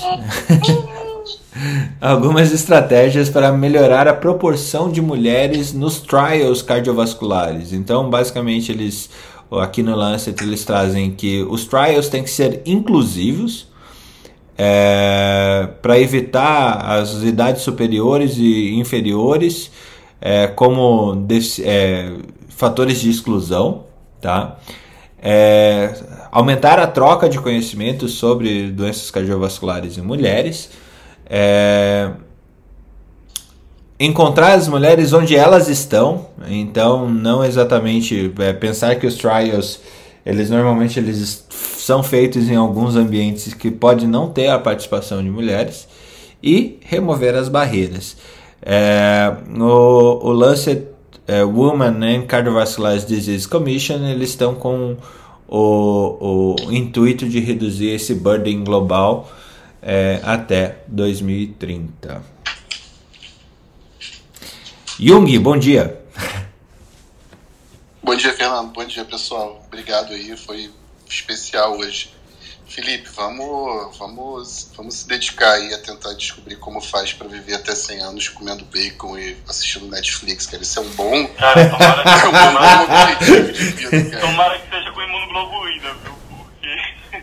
Tomara que não seja, saiu, né? Você viu que saiu o link da aula de sábado? Eu, assisti hoje, tava morrendo de rir hoje de manhã, antes de começar o troca. Cara, foi sensacional. Posso contar aqui rapidinho? Conta. Pô, eu, recebi, eu recebi um convite para participar de um curso sobre comunicação. Assim. Eu sou, não sei se dá para perceber, mas eu sou bastante tímido. Assim. Eu tenho um pouco de resistência e tal para conversar e me comunicar. Também, também. Aí, entrei nesse, aí entrei nesse curso. Aí quando eu vejo quem tá lá, Felipe, pô, Felipe eu vejo ele falando aqui, eu falei, cara, eu quero ser igual. Aí vejo Felipe lá, eu falei, cara, eu tô no lugar certo aqui. Felipe vai sair desse curso estilo Silvio Santos, assim. E eu tô do meu processo de, de engatinhar. Foi muito bom, cara. cara. Foi sensacional. Foi, foi assim, eles botaram, dividiram em grupos de quatro e disseram, vocês têm dez minutos para fazer a apresentação da empresa, mas você tem que ter cuidado, você não pode expor a empresa e tem que falar sobre o uso de máscaras, porque a empresa é uma multinacional e nos Estados Unidos está dizendo que não é para usar máscara e no Brasil é para usar máscara. Aí eu deixei a câmera fechada, né? fui, botei um blazer, botei um óculos fundo de garrafa, botei uns livros atrás de onde eu estava. E aí a pessoa, ah, vou entrevistar, aí, aí apareço, né? E, ah, tudo bem, tudo bem, aí fui falando. Aí, você não acha que a empresa é contraditória? Não, veja que nos Estados Unidos é assim, né? o Brasil é assado tal, a realidade é diferente. Aí ela soltou alguma coisa e digo, olha, aqui no Manual de Boas Condutas da United, que o nosso CEO Cláudio Ciroliano falou, eu tinha baixado o manual desses 10 minutos e fui ler o que eles tinham como missão. A missão é trazer o conhecimento mesmo para os ignorantes. Então fique tranquilo, a gente está aqui para lhe ajudar. Depois eu mando um vídeo. Por favor, manda lá no grupo do Telegram. Se você que está ouvindo até agora tá, não faz parte do nosso grupo do Telegram, manda uma mensagem para mim no, no Instagram ali que que eu coloco vocês lá. Ana, bom dia. Ah, bom dia, bom dia. Falar para vocês um excelente dia. Trabalhem com responsabilidade, tirando um tempinho para descansar também. Planejem atividades que dão prazer na vida, que a gente tem que viver agora. Então, a cada dia um pouquinho. Tá bom? Bom dia para vocês. Comer bacon e Netflix. Ô, Capitão Bacon, bom dia. Eu já dei um bom dia. Eu já me meti na conversa em todo mundo. Bom dia, galera. Marileia, salve esse, esse rapaz do bacon, por favor, Marileia. Felipe, eu não sei não se você tem jeito, só um estudo mesmo, um estudo de um caso, vai ser você. Bom dia, é, foi ótimo hoje as discussões, a gente, como sempre, aprendendo muito aqui nessa sala, ouvindo bastante e com a liberdade de colocar nossas opiniões. Muito interessante mesmo essa sala, adoro essa sala. Bom dia a todos e vamos correr. Bora correr. Ana Paula Panigassi, você que vai dar, vai fazer a volta da Irlanda agora. Bom dia. A Bom volta, dia, a volta da Irlanda dura um dia. Dois carro. quilômetros, assim, né? Dois quilômetros. É um papo. Mais ou menos isso. Gente, a meia é... maratona da Irlanda, né? Porque a outra, quando é a maratona, tem que entrar na Irlanda do Norte. É, bem isso. É bem. Porque Belfast é 100 quilômetros daqui. Mas, gente, é mais uma vez uma sala incrível. É, bom dia para todos. Eu queria dizer que vocês são todos meus idiotas favoritos. E até amanhã. Obrigado, minha idiota que subiu, sumiu do país para morar num lugar melhor. É, é inspirador esse teu, teu essa tua ida eu acho que é a grande coisa que a gente tem que preservar e que está ameaçado, sim. A gente tem essa ameaça, pelo menos uma tentativa disso. A gente tem que preservar a nossa liberdade de expressão, a gente tem que preservar a nossa é, liberdade de ser crítico é, e, e não é uma questão de representatividade, porque por mais que a gente tenha votado alguns de nós tenham votado, outros não. É, a pessoa que ocupa transitoriamente a presidência da República do país, é, ela não merece, ela não se dá o respeito. Ela é nosso funcionário, ela é nosso funcionário. Não, e ele, e ele não é presidente, ele está presidente. Então, é transitório. É, precisamos de uma, uma força extra de para aguentar essas situações, mas realmente precisamos também saber que a nossa liberdade, o nosso poder, a nossa inteligência, a nossa união, a união de pessoas que, que realmente buscam um melhor para a sociedade, um melhor para a população, um melhor para si, ela é muito mais importante que qualquer governo, qualquer ideologia, qualquer dogma. É, e essa ambição que a gente tem aqui de, de ser inteligente, acreditando que as verdades são transitórias, conhecendo que as verdades são transitórias e a ciência ela muda essas verdades a todo tempo, é o que nos faz um, um grupo que que que foi, foi muito interessante da gente se conhecer e estar aqui nesse momento. Então, um excelente dia a todos, dia a todos. Não se furtem a, a, a liberdade. Não deixem furtarem a sua liberdade por causa de pressão política, por causa de pressão dogmática, por causa de pressão ideológica. Um abraço a todos, tenham um excelente dia. É, Fernando, hum. Fernando. Pode falar, Marilé. Uma notícia, não sei se foi falado, mas pelo menos uma notícia boa, que é que Bruxelas, a agência regulatória europeia, ela fez mudança que facilita a distribuição e aplicação da Pfizer, BioNTech da vacina. Então, ao invés de ficar, que a recomendação anterior era de no máximo 5 dias numa geladeira a 2 a 8 graus, agora já pode ficar 31 dias facilita muito aqui Nossa. no Brasil. Tá? Muito, muito, muito. Saiu essa notícia agora que eu tô lendo na Folha de São Paulo. Oh, breaking news! Breaking news! muito bom. Obrigado, Marilé. Um excelente dia para todos. Oh, excelente notícia, olha lá. Até mais. Tchau, gente. Bom dia, Vivo Bacon. Vivo Bacon.